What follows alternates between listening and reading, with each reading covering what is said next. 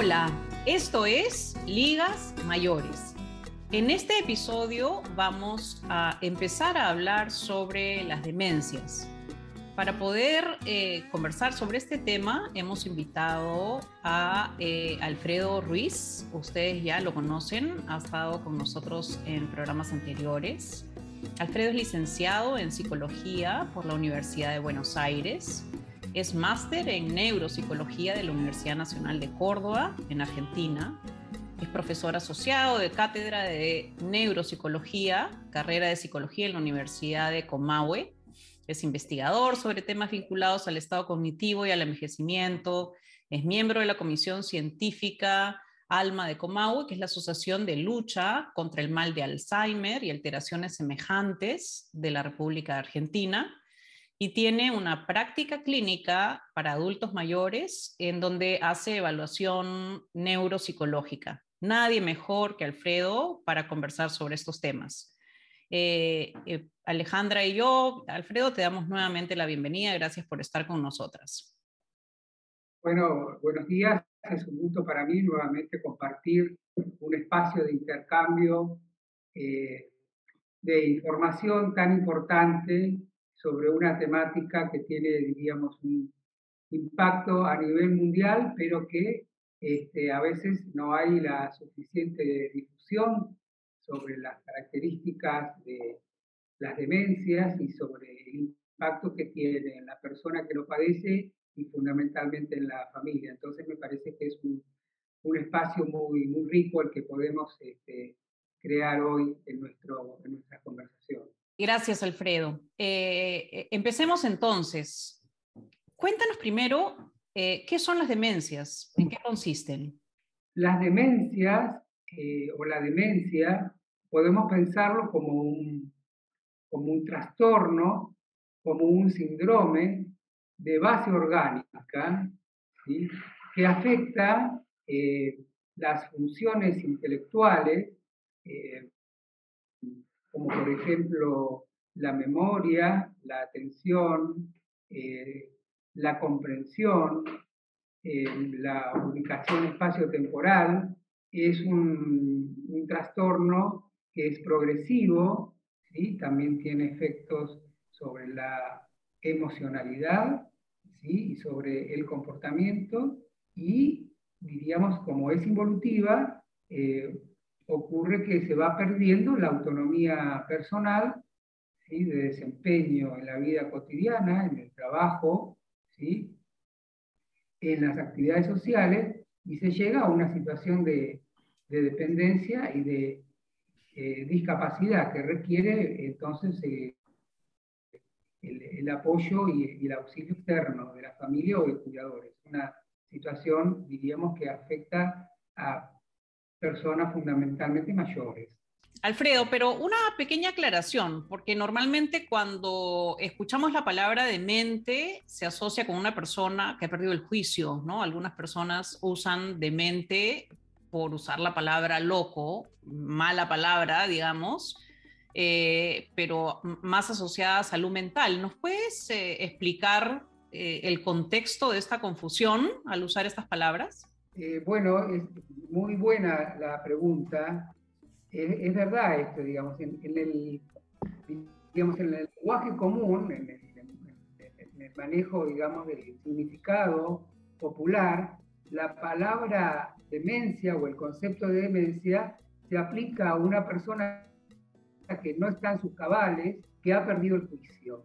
¿sí? Entonces, se asimila demencia eh, a locura. Sin embargo, digamos, este, eh, lo que habitualmente se llama locura tiene que ver con enfermedades o con padecimientos psicológicos graves que están caracterizados básicamente por la pérdida del criterio de, realidad eh, de la persona, pero que con un tratamiento adecuado, ya sea psicofarmacológico o, y o terapéutico, se puede recuperar esta conexión en la realidad y hay periodos donde la persona puede estar compensada. Pero no podemos asimilar demencia a psicosis. Son dos, diríamos, eh, patologías diferentes. Ah, muy buena aclaración. Eh, Ale, eh, de repente es útil que entendamos, antes de seguir adelante, cuáles son las causas de la demencia. Claro, sí, em, es muy, muy importante esto que decía Alfredo, que las demencias tienen una base orgánica. ¿Y cuál es esa base orgánica? Es básicamente la pérdida de la función de las neuronas, que son las principales células que están en el cerebro y que son las encargadas de todos esos procesos de memoria, aprendizaje, atención. Este, en, las en las demencias, las neuronas se pierden. Y básicamente lo que estamos este, tratando hoy son las demencias que tienen que ver con el paso de los años, relacionadas a los adultos mayores. Y en, estas, en este tipo de demencia, básicamente hay dos mecanismos eh, por los cuales se pierden las neuronas. Uno de ellos es la demencia neurodegenerativa. En este grupo está el Alzheimer. Y lo que ocurre acá es que las neuronas, por distintas eh, mutaciones genéticas, empiezan a acumular distintas proteínas, sobre todo una proteína que se llama tau, no importa el nombre, pero estas proteínas van formando ovillos dentro de las neuronas que no les permite eh, funcionar bien. Eh, también ocurren otros depósitos de proteínas entre las neuronas. Es muy importante para las neuronas estar conectadas una con otra y ocurren este, depósitos de proteínas que alteran estas conexiones. Esas proteínas se llaman amiloide. Este, y entonces, poco conectadas y con todos esos ovillos adentro, finalmente las neuronas se mueren. Eh, esta pérdida de neuronas este, va llevando progresivamente a la demencia. Este es el primer tipo de mecanismo. El segundo mecanismo es el conocido como demencia vascular, que está ligada a la arteriosclerosis. Y que también por este mecanismo, por eh, lo que ocurre acá es que las neuronas pierden el suplemento de oxígeno y sangre que llevan las arterias y eh, comienzan a morir.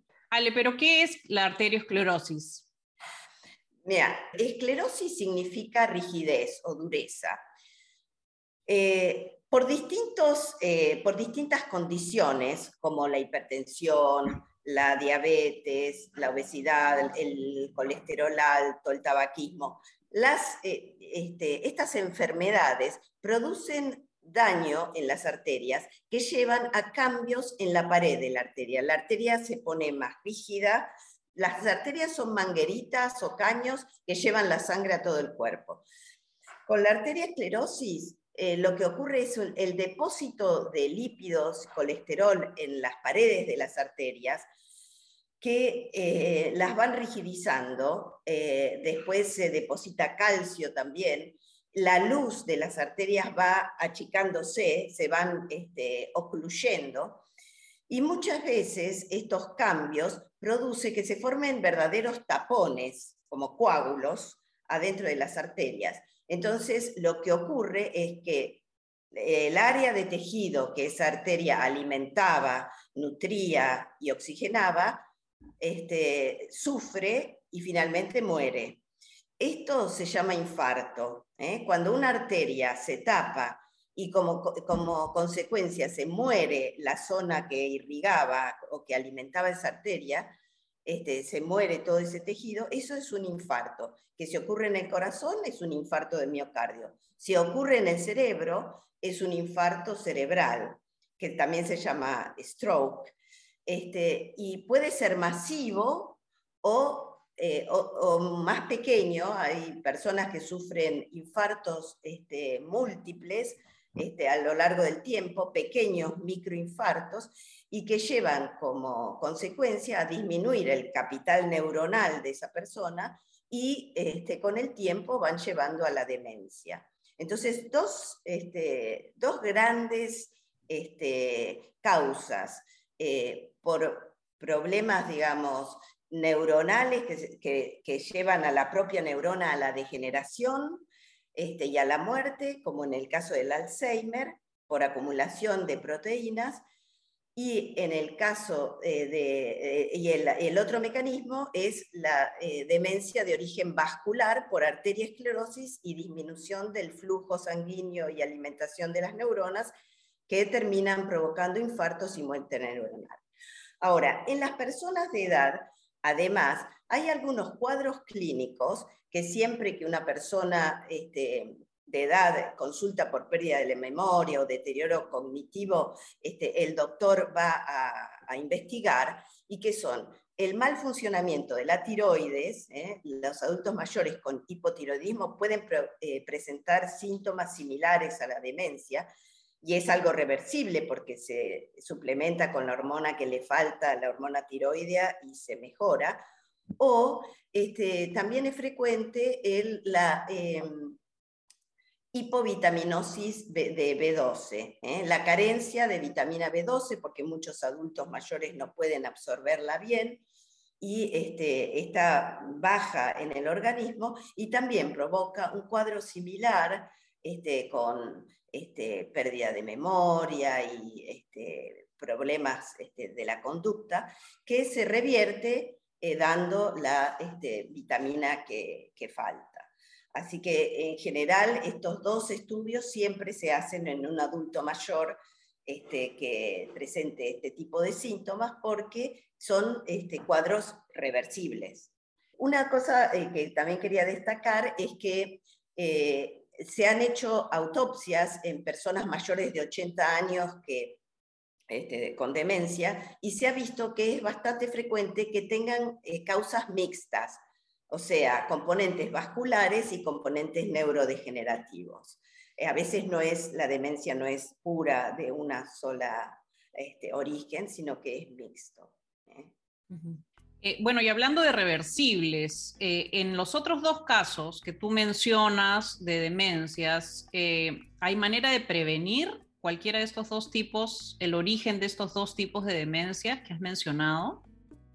Eh, bueno, en las demencias vasculares, obviamente todo lo que haga este, controlar las condiciones o enfermedades que causan arteriosclerosis va a ser preventivo del desarrollo de demencias, porque eh, evita la formación de todos estos trastornos en las arterias.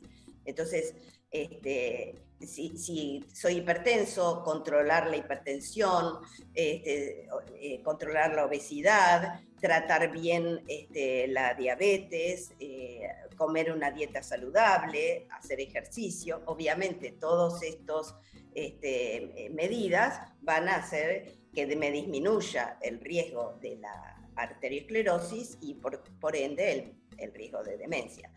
Por el otro lado, hay otro tipo de factores preventivos, como sería, por ejemplo, mantener una actividad este, intelectual que puede estar vinculado, diríamos, a la, a la lectura, ¿sí? Al, al, estudio de un tema que a alguien le resulte interesante. ¿sí? Este, puede ser también los, eh, vincularse con otras personas, los vínculos sociales son muy importantes el aislamiento, diríamos, es un factor eh, eh, muy negativo para la conservación del estado cognitivo.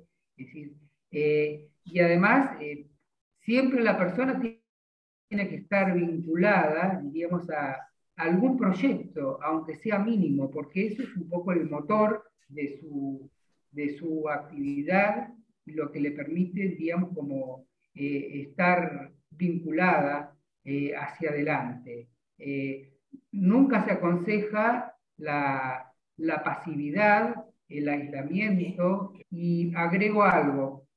Hay también una, condición neuropsicológica que nosotros eh, la llamamos reserva cognitiva, que es algo así como el capital acumulado a lo largo de la vida en función de la experiencia y de los aprendizajes que vamos haciendo en distintos ámbitos, en distintos ámbitos este, que cuando, diríamos, eh, toca atravesar un proceso de demencia, ese capital lo que hace es como amortiguar o morigerar este, los efectos de estos procesos de demencia. ¿sí? Entonces los efectos se notan menos o tienen menos impacto sobre la vida cotidiana, que era lo que estábamos diciendo al principio de la, entrevista.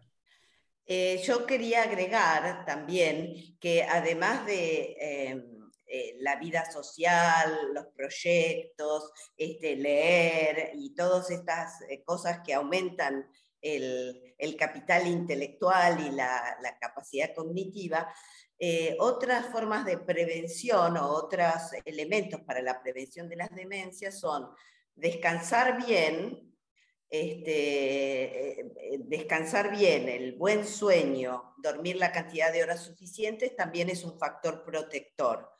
Eh, cantidad y calidad de sueño. Eso es muy importante.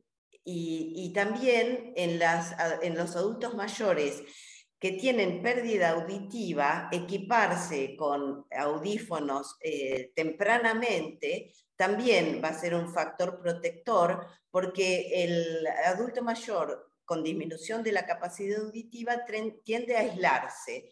Y esto es, eh, digamos, em, eh, una condición que va a agravar o va a empeorar los cuadros demenciales. ¿No? Entonces, es muy importante en los hipoacúsicos este, equiparse como para poder seguir teniendo este, esta actividad social que es un factor protector.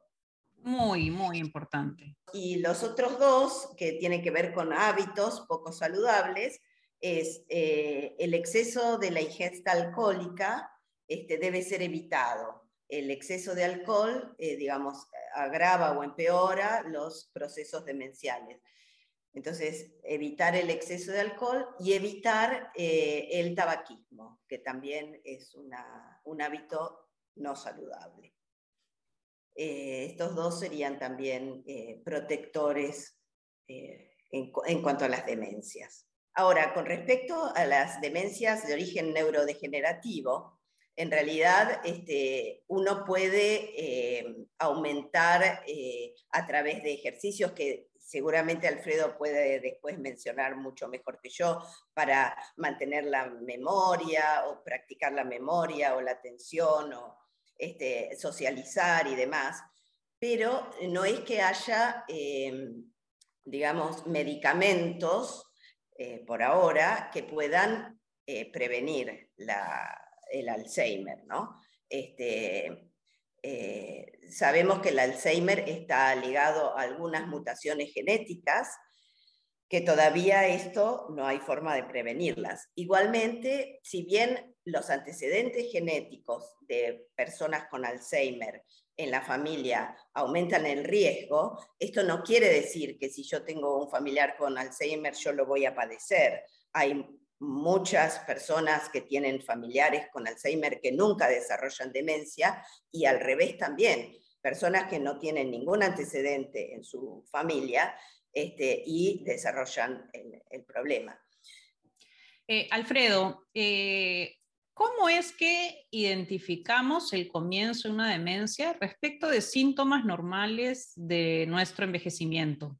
Una persona que está envejeciendo de más de 60 años, ¿sí? probablemente tarde más tiempo ¿sí? en, no sé, identificar eh, letras para poner una clave en un cajero que una persona de 30 o de 20, pero sin embargo lo puede hacer correctamente. Disminuye la velocidad de procesamiento, pero la calidad de la función de procesamiento se mantiene. Eso es el declive y eso ocurre en el envejecimiento normal. En cambio, diríamos, cuando hablamos de demencia, ya estamos en el, digamos, en el, en el, en el marco de lo que es el envejecimiento patológico. Quiere decir un envejecimiento que está transcurriendo con una enfermedad. En el caso de que el envejecimiento sea patológico, ¿sí? Eh, una de las claves es que los olvidos ¿sí?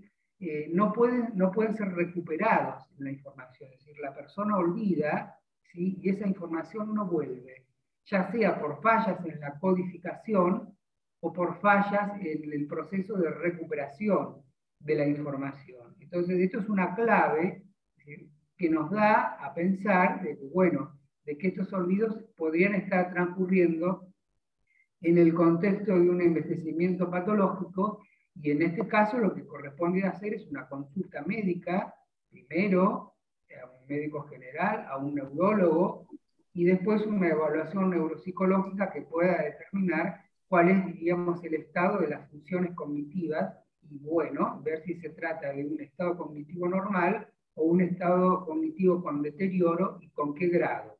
Una pregunta relacionada con eso es, eh, ¿nos damos cuenta en obviamente cuando eh, en el envejecimiento normal nos damos cuenta que estamos olvidándonos de algunas cosas, ¿no? O que hacemos cosas más lentas también, nos damos cuenta que, que, nos lleva más tiempo hacer la misma cosa que antes hacíamos más rápido. Exacto, somos muy conscientes que ya no somos tan rápidos como cuando teníamos 20 o 30 años, ¿no? Eh, ¿En las demencias pasa lo mismo? ¿Somos nosotros los que nos damos cuenta o es otra persona fuera el que nos mira, que observa esto? Bueno, eso es muy importante y es una pregunta clave que hay que hacer, diríamos, en el, interrogatorio o la, la, entrevista familiar que se tiene con un paciente que consulta. En el, en el, en el envejecimiento normal, eh, la persona tiene conciencia de su declive que no llega a ser un déficit, se da cuenta que le lleva más tiempo hacer algo, o que tiene, que tiene que prestar mayor atención, diríamos, para fijar un recuerdo, ¿sí? hay conciencia. En cambio, en la demencia, eh, la persona no tiene conciencia de su déficit, ya no es un declive, sino que es un déficit, y en general tiende como a minimizar el, efecto de su déficit. Dice, bueno, yo no me acuerdo porque la verdad que no presté atención o no me interesa el tema, ¿sí? Y en general, en el declive, es el envejecimiento normal, es la propia persona que hace una consulta para, para saber cuál es su estado cognitivo. En cambio, en la demencia es el familiar quien lleva al paciente hacer una consulta, porque se da cuenta que hay dificultades en el funcionamiento cotidiano que la persona que lo padece no tiene conciencia. Hay un síntoma que se llama anosognosia, que es justamente la ausencia de conciencia de déficit. ¿sí? Y esto es muy característico de la demencia. Pero al comienzo, ¿existe alguna posibilidad que, el paciente eh, se dé cuenta que está empezando a tener una demencia? Eh, a veces puede ocurrir que los comienzos del deterioro cognitivo ¿sí? estén como acompañados o precedidos por cambios emocionales. Es decir, la persona puede eh, tener como periodos de, depresión, ¿sí? Este, o de ansiedad, ¿sí? que pueden estar acompañando el comienzo de la demencia. ¿sí? Es decir, nosotros estamos como, como más acostumbrados a identificar, diríamos, los, eh, los indicadores cognitivos de la demencia, que es la dificultad de memoria inicial, después avanza sobre el lenguaje, sobre la dificultad, digamos, de, encontrar la palabra con la que queremos nombrar algo que no nos sale, que se llama fenómeno de la punta de la lengua.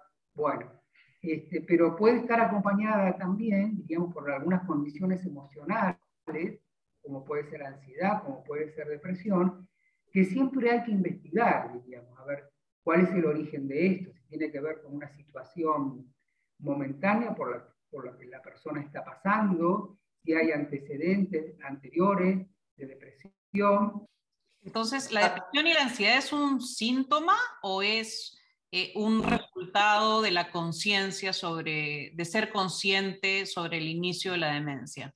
No es un resultado, diríamos, de, de, pensar, de pensarse a unos eh, atravesando un, estado de, deterioro, sino que son, diríamos, como eh, manifestaciones emocionales, ¿sí? que acompañan el inicio del proceso de deterioro. Entonces, ¿cómo se diagnostica? Eh, nos estás diciendo que la depresión puede ser un síntoma, ¿no? ¿Cuáles son los síntomas que eh, ayudan a, dar el diagnóstico de demencia? para hacer un diagnóstico de, demencia, lo que corresponde es, diríamos, hacer una, evaluación completa, ¿sí? empezando por una consulta neurológica, ¿sí? que, que pida algunas pruebas de laboratorio y algunas pruebas de imagen.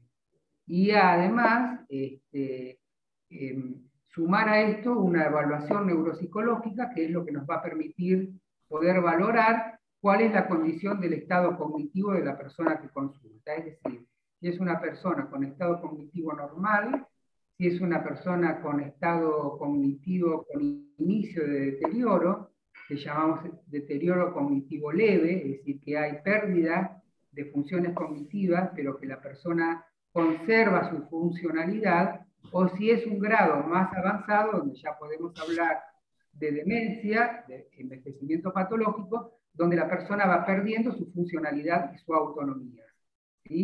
Este, eh, básicamente, diríamos, eh, eh, el criterio para diagnosticar una, una demencia, bueno, pasa por, un, por, una evaluación de la memoria, ¿sí? del lenguaje, de la atención, y tenemos, nosotros los trabajamos en neuropsicología como criterios que son clínicos, ¿sí? y a su vez criterios que son, eh, diríamos, cuantitativos, que nos permiten evaluar si una función está conservada o está con deterioro. Entonces hay como valores numéricos que nos sirven para darnos cuenta si una función está conservada o está con deterioro y en qué grado. Y además está el criterio clínico y fundamentalmente eh, es la cuestión esta de la pérdida de la funcionalidad o de la capacidad de desempeño autónomo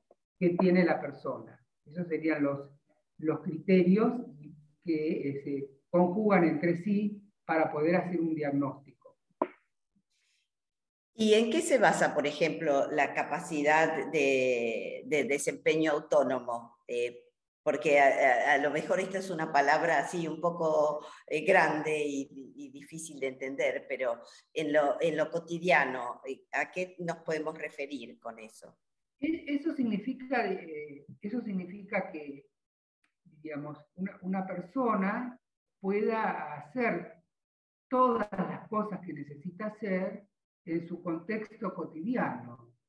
Eh, bueno, por ejemplo, eh, que pueda eh, preparar su, propia comida, este, que pueda darse cuenta o, planificar o pensar qué cosas faltan en, la casa y hacer una compra y en general traer todo lo que se necesita, que pueda manejar su propio dinero, que, si se tiene que trasladar a un lugar eh, cercano o medianamente lejano de su casa, eh, pueda, pueda hacerlo, que pueda pensar en una estrategia de desplazamiento o va en su propio auto y si no conoce la dirección la busca antes o pone el GPS y si no toma un transporte público y se fija cuál es el que lo deja más cerca este, en fin, eso es el desempeño cotidiano. ¿Sí? Básicamente tiene que ver con la capacidad de ir adaptándose permanentemente a las situaciones de la vida cotidiana y este, poder resolverlas. ¿sí? A ver, hay una cuestión que es muy básica que nosotros quizás no nos damos cuenta, pero bueno, eh, la, posibilidad o la capacidad de estar orientados en el tiempo y en el espacio. Es decir, nosotros sabemos en qué año estamos, en qué mes vivimos, este, cuando estamos en un estado cognitivo normal. La persona con demencia va perdiendo estas referencias, no se puede ubicar en el espacio, en el tiempo, este, y bueno, eh, va perdiendo sus recuerdos, eso va como licuando, disolviendo eh, su, identidad, ¿sí? Va perdiendo la capacidad de lenguaje, o sea, de poder eh, expresar una idea, ¿sí? porque no puede armar el concepto, la frase, le faltan las palabras. Bueno, es un proceso progresivo de deterioro donde la persona va perdiendo la capacidad de poder, este, eh, diríamos, como eh, manejarse autónomamente sin necesitar que otro lo ayude para resolver estas situaciones de la vida cotidiana, que yo he puesto en estos ejemplos. Bueno, además entonces de la alteración o la disminución de los procesos cognitivos, ¿existen algunos otros signos o síntomas físicos de deterioro, ¿vale? Claro, sí, eh, hay este, eh, deterioro físico importante, deterioro del movimiento. Algunas veces este, eh, se combinan con este, enfermedades del movimiento como Parkinson, por ejemplo, o rigidez este, pero sí, la, demencia es un proceso eh, progresivo que lleva también a un deterioro del movimiento y a una pérdida de la función motora y una pérdida de cómo uno entiende el proceso del movimiento, ¿no? Para pararse, para sentarse, para caminar. Sí. Entonces, estamos hablando de eh, síntomas neurológicos, de falta de memoria, ¿no? Eh, en los procesos cognitivos. Eh, Ale ha mencionado algunos síntomas físicos que tienen que ver con el deterioro del movimiento. pero, ¿qué pasa con las emociones, Alfredo? Es muy frecuente que puedan aparecer, diríamos, manifestaciones eh, diríamos, de conductuales o psiquiátricas que van a requerir una, digamos, una intervención eh, médico-farmacológica. Es posible, digamos, que el paciente en algún momento eh, presente algún cuadro de excitación psicomotriz, ¿sí? Que puedan aparecer alucinaciones, generalmente de tipo visual, eh, eh, o auditivas, que pueden aparecer delirios, eh, y todo esto, que son manifestaciones psiquiátricas en, en, el curso de una demencia, requieren una intervención rápida porque producen mucho malestar en el paciente y fundamentalmente en la familia y en quien está llevando la tarea de cuidado, porque son este, digamos, manifestaciones muy disruptivas. ¿sí? Entonces esto requiere eh, a veces la eh, intervención de un neurólogo a cargo o de un neuropsiquiatra, si es posible, ¿sí? para poder, digamos, regular todos estos efectos que van apareciendo y que son de muy difícil manejo para las familias. Eh, bueno, entonces estás hablando de algún tratamiento para eh, la parte psicológica o psiquiátrica que a veces acompaña eh, una demencia. ¿Y existe entonces un tratamiento o una cura para las demencias? Bueno, en realidad no podemos hablar de una cura.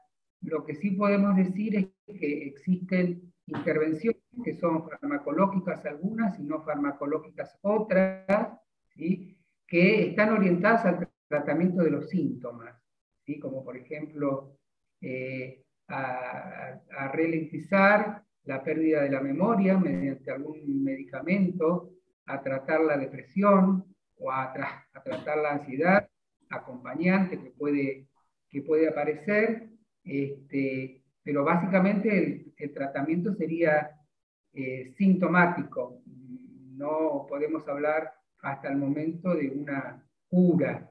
¿sí?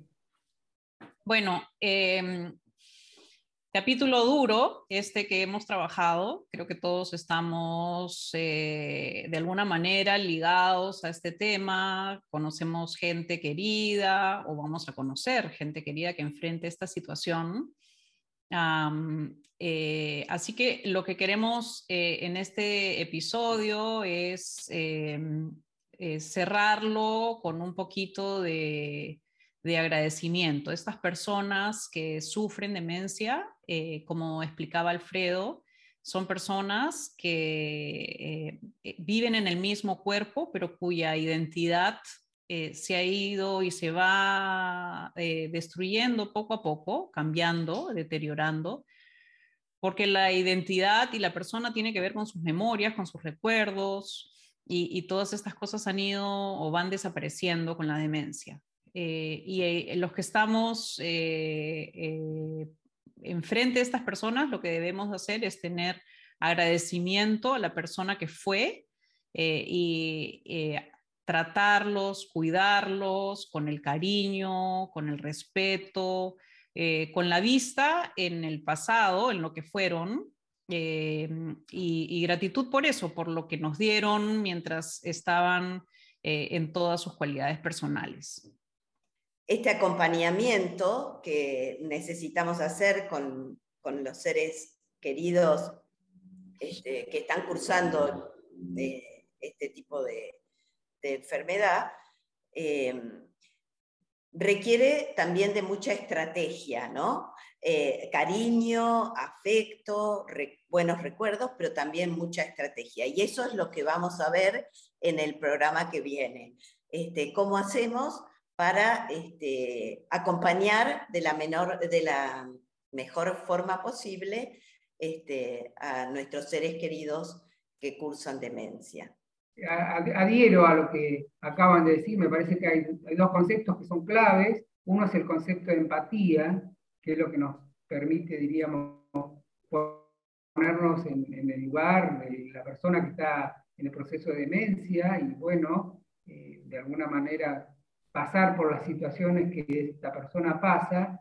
Pero el otro concepto clave son las estrategias, que tienen que ver, diríamos, con los modos o las formas en que eh, podemos conducir y llevar adelante la vida cotidiana de nuestro familiar o de la persona que requiera este cuidado. Son las dos muy importantes. Bueno, gracias por escucharnos. Entonces los invitamos eh, a seguirnos en el siguiente programa donde vamos a trabajar los cuidados a las personas con demencia. Gracias Alfredo y hasta la próxima.